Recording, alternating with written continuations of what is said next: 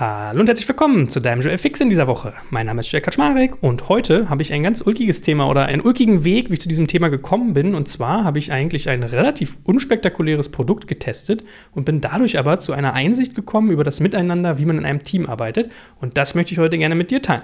Los geht's!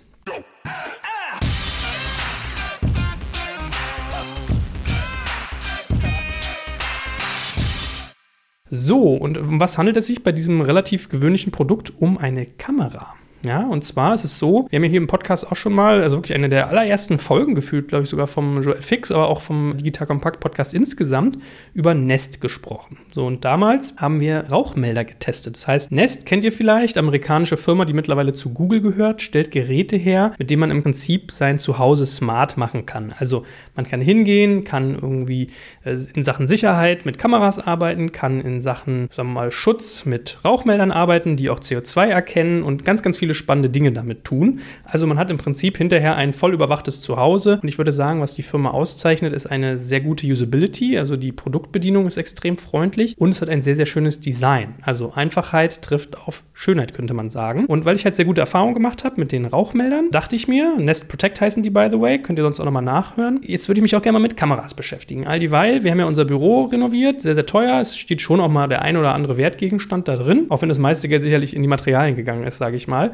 Und vor dem Hintergrund habe ich mir gedacht, will ich so eine Kamera gerne mal testen. So, und äh, das Team hat uns netterweise eine zur Verfügung gestellt. Also man muss dazu sagen, dieser Test ist quasi basierend auf einem Geschenk. Also wir haben diese Kamera geschenkt bekommen und auch ein paar Rauchmelder, weil ich die, wie gesagt, so mag. Und es handelte sich bei dieser Kamera um die Nest Cam Indoor. Das gute Modul kostet so 200 Euro.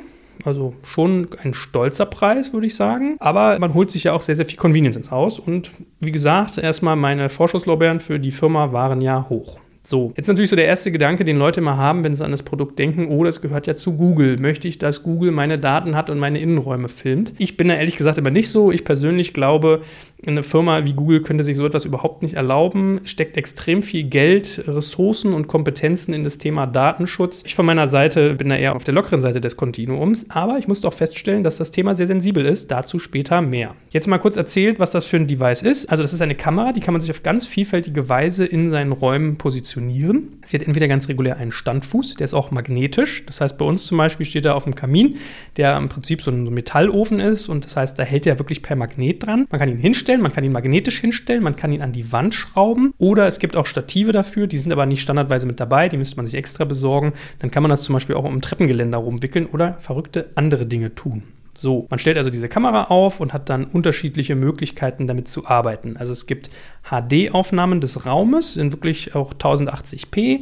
Es gibt einen Nachtsichtmodus, also wenn es dunkel ist, gibt es diese ganz lustigen Bilder, hat man irgendwie früher auch im Internet teilweise mal gesehen, wenn Leute ihre Zuhause gefilmt haben, wie die Kinder nachts aus dem Bett steigen und solche Sachen. Und man hat auch Ton. Also das war wirklich, hat mich selber überrascht. Ich habe gedacht, das sei eigentlich nur eine Kamera und man kriegt nur Bilder. Man kennt ja sonst so Überwachungskameras, ne? Also man nimmt so eine Aufnahme, die macht irgendwie nur alle zwei Sekunden ein Bild. Wenn dann so ein Dieb durchs Bild läuft, äh, bewegt er sich eigentlich so ein bisschen stroboskopmäßig, wie so ein Roboter, fast hüpfend. Und nein, diese Kamera Kamera zeichnet wirklich durchgehende Bilder auf und auch Ton. Also wenn man diese Kamera anschmeißt, kann man auf seinem Handy den Ton hören an dem Ort, wo das Ding sich befindet. Und es hat auch ein Mikrofon, also das ist wirklich lustig oder fast ein bisschen spooky. Man kann quasi sein Handy nehmen, auf dem die Nest-App installiert ist und kann dann durch das Handy sprechen und beim Mikrofon kommt das Ganze raus. Sehr, sehr praktisch sicherlich. Man kann im Prinzip sagen, wenn jetzt ein Einbrecher irgendwie in der Bude entdeckt wurde, spreche ich durch die Kamera und sage, hallo, hallo, äh, die Polizei ist gerufen, verlassen Sie sofort unser Gebäude und im besten Fall hauen die Leute ab, ohne was zu klauen. So, und wie man das so kennt bei Nest, das muss man denen wirklich lassen. Die Einrichtung ist extrem simpel. Also das Gerät hat einfach so einen QR-Code auf der Unterseite man installiert sich die Nest-App, richtet sich einen Haushalt ein, was wirklich ganz einfach ist. Dann fotografiert man einfach nur diesen QR-Code und ist im Prinzip up and ready. Ja, dann nimmt man im Prinzip die Kamera, ordnet die einem zu Hause zu. Also bei mir ist ja zum Beispiel so, ich habe dann zu Hause und Büro als zwei Räume, wenn man so möchte, als zwei Netzwerke. Und dann geht die Funktionalität eigentlich los. Also das Ding ist dann erstmal eingeschaltet. Man hat so einen Ein-Aus-Knopf in dem Interface, mit dem man quasi die Kamera an- und ausschalten kann. Und es gibt Live-Bilder. Das heißt, man kann jederzeit, wenn man auf die Kamera klickt, einfach sehen, was gerade dort passiert. Wenn sie ausgeschaltet ist, kann man sie einschalten. Dann wird gefragt, ob man sie anschalten möchte und dann geht das Ding an. Wenn sie eingeschaltet ist, hat sie so eine grüne Lampe, die blinkt und wenn sie oder durchgehend leuchtet, muss man eher sagen. Und wenn sie nicht eingeschaltet ist, dann ist diese Lampe aus. Das heißt, das ist immer so der, der Sicherheitshinweis quasi. Also wenn man zum Beispiel sagt, man möchte selber mal unbeobachtet sein, wenn das Licht leuchtet, ist sie an, wenn sie nicht leuchtet, ist sie aus. Und für mich war das erstmal ganz interessant und wir haben das Ding dann aufgebaut und ich habe erst gar nicht gecheckt, also da habe ich peinlicherweise wirklich lange für gebraucht, dass man auch Programme einstellen kann. Also es gibt, das fand ich ein bisschen versteckt für meinen Geschmack, obwohl dann hinterher hat man es eigentlich äh, doch, also, manchmal fragt man sich selber, was habe ich mir dabei gedacht, warum habe ich das nicht gleich gesehen. Es gibt so ein kleines Zahnrädchen, da klickt man drauf und dann kann man bei der Kamera einstellen, wie sie denn arbeiten soll. Also ich kann dann beispielsweise definieren, an Wochentagen soll das Gerät, so war es jetzt in unserem Fall, von 18 Uhr abends bis 7 Uhr morgens automatisch aufzeichnen, also angeschaltet sein und am Wochenende durchgehend. Ja, also man kann wirklich für jeden einzelnen Tag Uhrzeiten definieren, wo das Device an oder aus ist und hat dann auch so einen schönen Zeitstrahl, wo dann blau hervorgehoben die Zeiten zu sehen sind, in denen das Gerät eingeschaltet und aktiv ist. Ja, das heißt, man will vielleicht irgendwie zur Mittagspause das auch immer anhaben und ist jetzt aber nicht sicher, habe ich es jetzt richtig eingestellt, dann sieht man an diesem Zeitstrahl immer, ah, okay, das ist die ganze Nacht über an und zur Mittagspause und den Rest der Zeit ist es aus und keiner fühlt sich beobachtet. So, eine Möglichkeit der Einstellung. Dann gibt es aber auch noch andere Möglichkeiten und zwar kann man zum Beispiel auch sogenannte Alarmbereiche definieren. Das heißt, die Kamera macht das teilweise automatisch. Die sieht eine Tür und weiß, ah, das ist eine Tür, definiert das als Alarmbereich. Wenn dort jemand reinläuft oder man sieht, da kommt jemand zur Tür rein, dann gibt es eine Push-Notification aufs Telefon und dann wird reagiert. Ich kann auch selber Bereiche festlegen, aber dieser in dem Fall automatisch generierte Bereich hat bei uns zum Beispiel schon ganz gut funktioniert. Dann kann ich hingehen und kann sagen, okay, in welchem Fall möchte ich denn eigentlich eine Push-Notification haben? Ich kann zum Beispiel sagen, wenn ein Geräusch in der Fläche ist. Und die Kamera ist auch wirklich smart. Das heißt, die Kamera ist in der Lage zu unterscheiden, bellt da gerade ein Hund oder spricht ein Mensch. Und wenn man dann Geräusch einstellt, meint das teilweise solche Dinge wie, jemand schlägt eine Scheibe ein, es gibt ein lautes Klirren und einen Knall, dann wird die Kamera sofort aktiv und sendet einem den Hinweis.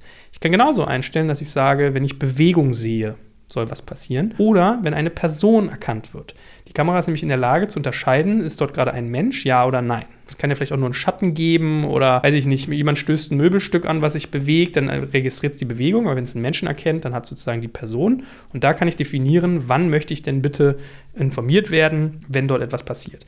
Also nochmal zusammengefasst, es kann Gespräche, es kann Geräusche, es kann Personen und es kann Bewegungen einem mitteilen. So, und das ist ein bisschen der Kasus Knaxus, da lernt man dann auch, ehrlich gesagt. Bei uns war es so, das Gerät eingeschaltet und wir haben ja eine Ladenfläche. Das heißt, wir haben die Kamera so auf den Kamin gestellt, quer in den Raum gefilmt und haben natürlich Schaufenster. Und jedes Mal, wenn dort eine Person langgelaufen ist, habe ich einen Alert auf mein Handy gekriegt. Also es hat wirklich im Zwei-Minuten-Takt gebimmelt. Person, Person, Person, Bewegung, Bewegung, Bewegung. Also das war etwas schwierig, aber da habe ich dann auch erkannt, okay, dann gehe ich zum Beispiel schon mal den Schritt, nehme Bewegung nicht rein, nur Personen und definiere den Alarmbereich und vielleicht nicht die ganze Fläche. Es ist trotzdem trotzdem nicht perfekt, finde ich. Also ich habe immer noch das Dilemma, es erkennt halt nicht, dass da eine Fensterscheibe ist und dass die Person nicht in unserem Raum ist, sondern davor. Aber da werde ich dann so mal den Einstellungen spielen, dass ich vielleicht sage, ich will nur Geräusche oder wenn es Gespräche gibt und dass ich das dann auf diesem Wege quasi löse. So, was man auch tun kann, das ist natürlich ganz, ganz spannend, man kann auch aufzeichnen. Das heißt, ich kann im Nachhinein mir die Kamera schnappen und gucken, okay, was ist eigentlich in den letzten Tagen dort passiert. Also vielleicht, zum Beispiel in unserem Fall, parke ich mein Auto vor unserer Bürofläche, habe durch Zufall diesen Bereich mit erfasst, dann fährt mir einer ins Auto und ich kann hinterher gucken, was ist denn da eigentlich passiert. Oder es wird mir was aus der Fläche geklaut und ich will gucken, da stand doch die ganze Zeit vor der Kamera, wer hat das mitgenommen. So, das kann ich tun. Und nun gibt es drei Modi. Entweder kann ich fünf Tage aufzeichnen, zehn oder 30. Ja, das sind die drei Modi. 5, 10 oder 30. Er zeichnet in die Cloud auf und ich kann die Aufnahmen auch teilen mit anderen und damit quasi auch downloaden. Also ich kann sie über meinem Handy im Prinzip anderen zur Verfügung stellen oder mir selbst in eine Ablage packen oder oder. Das ist dann allerdings nicht mehr kostenlos. Also zusätzlich zu den 200 Euro, die dieses Gerät kostet, wird dann nach einer zwölfwöchigen Testphase ein Betrag fällig. So und zwar ist der genauso teuer wie die Tage, die aufgezeichnet werden. Also wenn ich fünf Tage aufzeichnen will, kostet es 5 Euro im Monat, bei 10 10 Euro und bei 30 Tagen 30 Euro. Die Funktionalität ist eigentlich bei allen gleich. Also es gibt diese Alerts, es wird aufgezeichnet, es landet in der Cloud, noch ein paar weitere Dinge, aber das ist quasi das Preismodell von dieser Art äh, Security Cloud sozusagen. Das nennt sich Nest Aware Abo, dass man da nochmal zusätzlich zahlen muss. Ich persönlich finde das ein bisschen sportlich, also ich sag mal, 4, 5 Euro, vielleicht auch bis zu 10 lässt man sich das kosten für meinen Geschmack. Aber mir ist jetzt nicht ganz so klar, warum es jetzt 30 Euro kostet, wenn ich einen Monat aufzeichnen will. Ja, es, es fordert mehr Cloud-Speicher, aber weiß ich nicht. Also ich finde, der, der Benefit ist nicht so hoch oder Nutzen wächst nicht im gleichen Verhältnis, wie der Preis dann wächst, von 5 zu 30. Also mein Benefit versechsfacht sich nicht, bloß weil ich längere Aufnahmen habe oder meine Aufnahmen länger verfügbar sind. Sei es drum. Also die Option. Also Gerät, super leicht zu installieren, kann Alerts geben, kann Dinge automatisch erkennen, Personen, Gespräche, Geräusche, ist auf unterschiedliche Art aufstellbar, kostet 15 oder 30 Euro im Monat, wenn ich das Ganze auch aufgezeichnet haben möchte. Und ich kann auch Bereiche definieren, in denen ich arbeite. Soviel zur schnöden Theorie von diesem Produkt. Ich finde das ehrlich gesagt ein cooles Produkt. Es ist kabelgebunden, das ist vielleicht noch ein bisschen so ein, so ein Nachteil. Also es gibt mittlerweile auch andere Geräte, die können das per Akku oder äh, auch batteriebetrieben. Finde ich eine spannende Alternative, werde ich mir demnächst auch mal angucken. Aber für das, was es tun soll, tut es das schon sehr, sehr gut, finde ich. Also es ist leicht zu installieren, es ist extrem einfach zu bedienen, außer dass ich die Einstellungen nicht gefunden habe, erst am dritten Tag. Und von daher kann man, wie gesagt, sich ein bisschen stören, finde ich, an den, an den Preisen und man hat sicherlich manchmal den einen oder anderen Nachteil, äh, wenn dann der eine oder andere Alert doch ein bisschen übersensibel ist. Also in unserem Fall hatte ich damit Probleme. Aber das ist für eine Wohnung vielleicht auch nochmal ein anderer Schnack, als wenn ich eine Schaufensterfläche habe. Und jetzt kommen wir so zu dem Teil, was das mit den Menschen macht. Ich hatte ein ulkiges Erlebnis. Es war so, äh, ich wurde im Team immer angesprochen, so, hey Joel, wann kommen denn hier eigentlich Sicherheitskameras rein? Und das so, ja, ich habe da was bestellt, kommt bald, müssen wir mal machen, kümmern wir uns drum. Also für mich war quasi die Annahme, dem Team ist klar, dass wir so eine Kamera aufstellen werden. Und es war für mich auch ehrlich gesagt gar nicht so ein großes Ding, weil ich es einfach auch ein bisschen vor dem Hintergrund gemacht habe, dass wir hier diese Besprechung haben. Also, dass ich wusste, okay, ich bin angehalten, das Item zu besprechen wir kriegen jetzt kein Geld dafür, sondern nur in Anführungsstrichen die Geräte. Aber versprochen ist versprochen. Ich muss das sozusagen tun und ich kann ja immer noch das Ganze auf mich wirken lassen. Wenn ich mit dem Produkt nicht zufrieden bin, baue ich es einfach wieder ab. So, so naiv und unbedacht mein Vorgehen. Als das Item dann dort stand, die Kamera, kamen halt so die ersten Dissonanzen auf. So, ein Teammitglied meinte so, hä, wir werden jetzt hier gefilmt, das finde ich aber nicht so gut, was soll denn das? Nächsten Tag haben wir es dann in der großen Runde besprochen, dann zeigte sich, okay, noch ein Teammitglied fand das auch doof, es ist einfach unangenehm. Dann kamen halt so Debatten auf mit, okay, wer kann das sehen? Wo landen die Aufnahmen? Wie lange reichen diese Aufnahmen zurück? Wie, was? Man kann da auch zuhören? Ah, okay. Hm. So, das heißt, das Erste, wenn man sich mit Sicherheit auseinandersetzt und Kameras ist, man muss erstmal viel kommunizieren. Ja, also es gibt da rechtliche Auflagen, soweit ich weiß. Man muss, glaube ich, Schilder aufhängen, dass man, dass ein Bereich Video überwacht wird. Man muss Einverständniserklärungen der Mitarbeiter abholen oder sie zumindest dafür abholen, dass das aus unterschiedlichen Gründen nötig ist. Und dann muss es aber auch wirklich nötig sein. Also, wenn ich jetzt zum Beispiel sage, wir haben irgendwie einen Firmentresor oder der Server ist mit äh, Goldplatinen versehen, da besteht große Diebstahlgefahr. Also seid euch bitte bewusst, im Serverraum wird gefilmt oder wir haben immer wieder Diebstähle an der und der Stelle. Dann können das triftige Gründe sein. In die Rechtsfragen einzutauchen, lege ich aber jedem nochmal individuell individuell ans Herz, so viel man nur als kleine Oberflächlichkeit. Aber das Rechtliche ist ja vielleicht auch gar nicht so der Punkt, sondern einfach mehr so das Zwischenmenschliche, das Soziale. Ja? Also mal zu sagen, man versucht sich in sein Gegenüber hineinzuversetzen und wie es ihm damit geht. Für mich war das so eine Spielerei. Ich habe gedacht, okay, also wir haben vergitterte Fenster hinten im Hof, wir sind in einer Straße mit ganz vielen Restaurants. Ich glaube jetzt eh nicht, dass da jemand irgendwie eine Scheibe einwirft. Das kann man sich gar nicht erlauben, weil da bis 1 Uhr nachts garantiert Publikumsverkehr ist. Danach würde es relativ laut werden. Also die Wahrscheinlichkeit, dass jemand hier einbricht, ist sowieso gering. Wenn man man ehrlich ist, haben ja Kameras den Effekt, ich kann ja Verbrechen eigentlich nicht verhindern, sondern nur hinterher die Aufklärung erleichtern. Ja, und ich habe Beispiele von Büros gehört, da hat man genau die Gesichter der Leute gesehen, die da mit großen Mülleimerkübeln die Fenster eingeworfen haben und Laptops geklaut und man hat sie trotzdem nie gefunden. Natürlich hat man bei der Cam hier von Nest, der Nest Cam Indoor, den Faktor, dass man übers Mikro reden kann. Also ich kann dann hingehen und sagen, ey, du Schlingel, raus da aus meinen Räumen. Oder die Polizei ist verständigt. Das mag sein, aber unterm Strich ist es nicht unbedingt ein präventives Medium, sondern eher eins, was, wie gesagt, den Nachgang erleichtert. So. Nevertheless habe ich dann, als ich das irgendwie, als ich diese Debatte erlebt habe, realisiert, oh ja, okay, ist ja eigentlich total verständlich, das ist unbehaglich, wenn jemand da einen die ganze Zeit beobachtet. Ja, und wenn auch nur die Möglichkeit dazu besteht. Und ist ja gar nicht so, dass man jetzt irgendwie denkt, der ist da irgendwie so ein äh, Big Brother, der einem die ganze Zeit über die Schulter guckt und irgendwie schaut, ob auch gearbeitet wurde. Ich meine, irgendwann will man sich auch mal in der Nase bohren, ja, oder per se sich einfach unbeobachtet fühlen. Da kann ich das schon verstehen. So, also erstes Learning, Leute abholen, kommunizieren. In meinem Fall habe ich, wie gesagt, gedacht, wir haben im Vorfeld darüber geredet gehabt. Ich dachte, das sei allen klar, war es nicht. Und mir war klar, und das ist aber auch wieder so ein Faktor, was ich mal merke, man redet redet zu wenig in Firmen oder in Teams. Mir war einfach klar, wir können das Ding auch jederzeit wieder abbauen und wenn es nicht funktioniert oder uns nicht gefällt, dann so be it. Ja, so. Zweiter Faktor war dann, ein Teammitglied bei mir kommt eher aus einer Branche, würde ich mal sagen, die ein bisschen konservativer ist. Man ist dort ja, mit, mit mehr Hierarchie konfrontiert. Es gibt mehr Regeln, mehr Prozesse, es gibt einen Betriebsrat und das war so der Background, das Milieu, aus dem diese Person kam. Und dann haben wir so über dieses Thema geredet und dann hieß es so, ja, aber das ist ein Datenschutzthema und wie, wo landen denn die Bilder und wer kann die überhaupt angucken? Wenn diese Bilder gesichtet werden, dann müsste da eigentlich ein Mitglied aus dem Betriebsrat mit drin sitzen und ich bin dann so, da bin ich dann ein bisschen rückwärts auf dem Rücken, weil ich sage so, hä?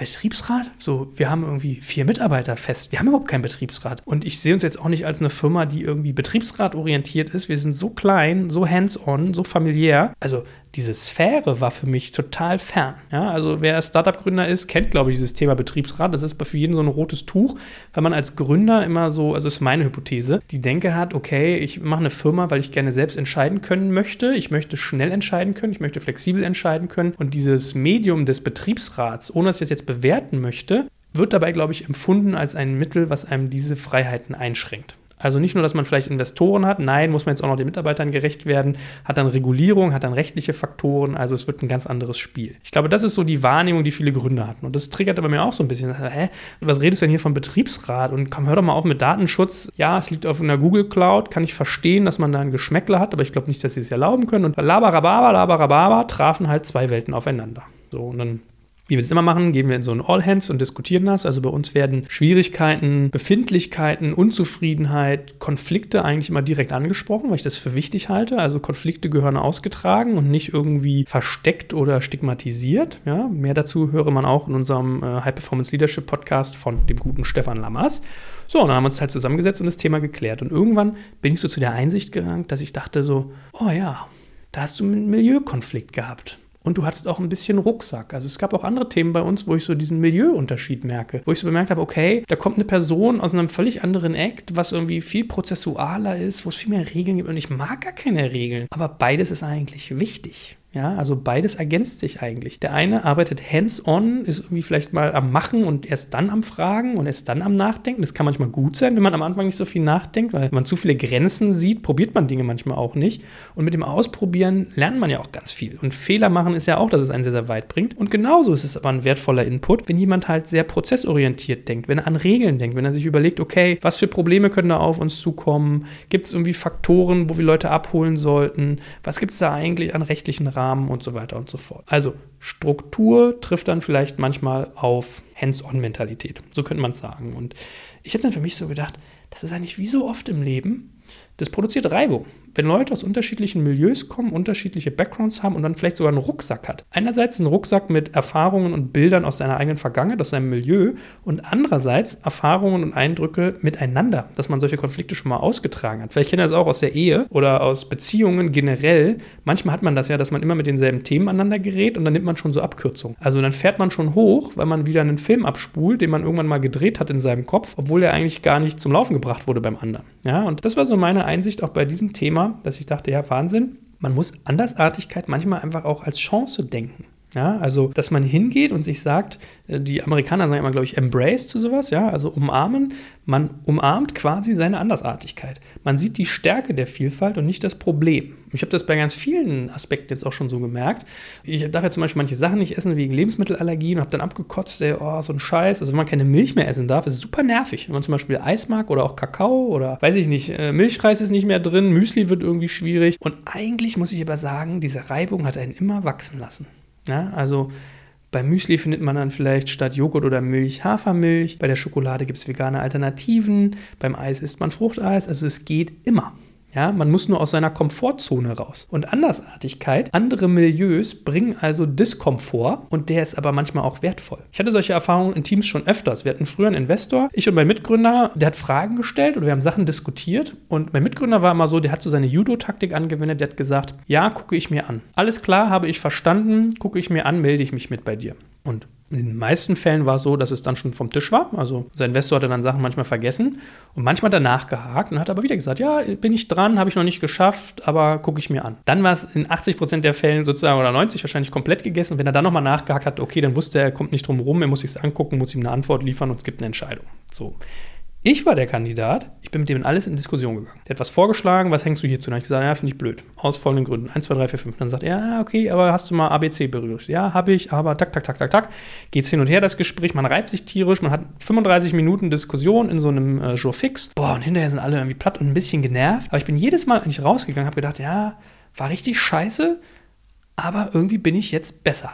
Ich habe neue Einsichten, ich habe was gelernt, ich habe was mitgenommen. Und diese Reibung, ja, wie gesagt, die ist sicherlich unangenehm in der Sache, aber es entwickelt einen immer weiter. Das hat auch manchmal mit Alter zu tun. Ich war zum Beispiel mal in einer Design Thinking Gruppe. Ich war ja äh, erster Jahrgang der School of Design Thinking am Hasso-Plattner-Institut und da sind ja die Teams wirklich so zusammengestellt, dass sie multidisziplinär sind. Das heißt, in unserem Fall war es zum Beispiel so, wir hatten eine Architektin, einen BWLer, einen ITler und einen Medienfuzzi, nämlich mich.